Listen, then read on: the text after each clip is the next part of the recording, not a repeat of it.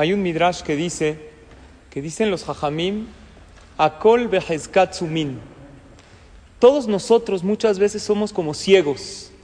Acheva kadosh baruchu, hasta que viene Hashem, y nos abre nuestros ojos. ¿A qué se refiere?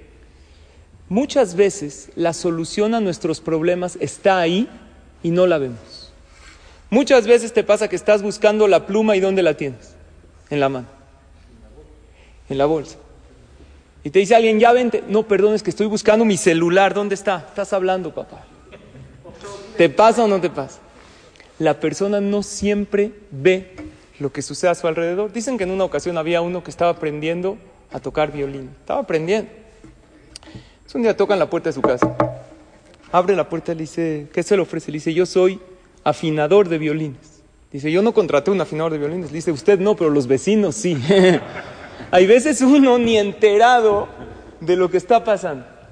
¿En qué ocasión dijeron los jajamín que uno no ve las soluciones que se le presentan a sus problemas? Había una mujer llamada Hagar, ¿oyeron de ella? Era la segunda esposa de Abraham Avino. Ella, por orden de Hashem, Abraham la tiene que correr de su casa con Ismael. Ella tenía un hijo pequeño, Ismael. Y en ese momento el niño, el joven, dice la Torah, estaba desfalleciendo de sed, se iba a morir de sed. Entonces ella dijo, si no le doy agua, va a morir.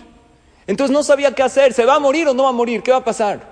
Dice la Torah, de repente Hashem abrió sus ojos, batere y ella descubrió que había ahí un, ¿qué?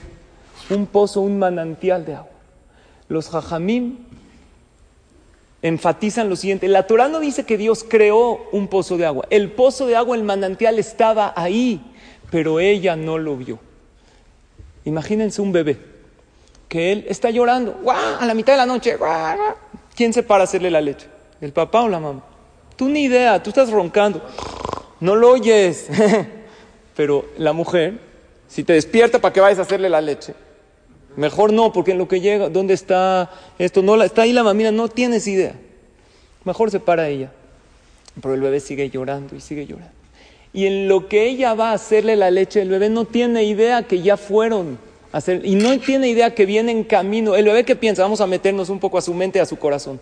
A nadie le importa de mí. Quiero comer, nadie se apiada de mí y sigue llorando y llorando. Y puede ser que está a los dos segundos que ya no aguanta y de repente llega la botella, la mamila, con una leche calentita especial para su temperatura. Muchas veces, dicen los hajamim, nos pasa así.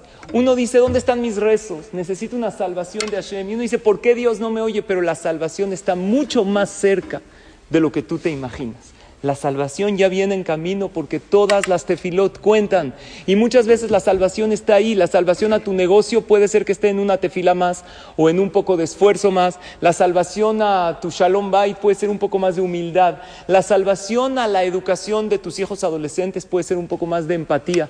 Pero lo cierto es que las soluciones están frente a nuestros ojos. Entonces hay que pedirle a Hashem que nos abra los ojos y que veamos aquellas soluciones que muchas veces las tenemos ahí y todos nosotros saber que la salvación, la Yeshua y la solución y la alegría está mucho más cerca de lo que nos imaginamos. Ya verán, ya veremos con nuestros propios ojos que estas tefilot fueran, fueron escuchadas y ahí viene en camino Hashem con tu salvación en la mano. Ten paciencia, sigue pidiendo, sigue esforzándote y Bezrat Hashem llegará. Muchas gracias.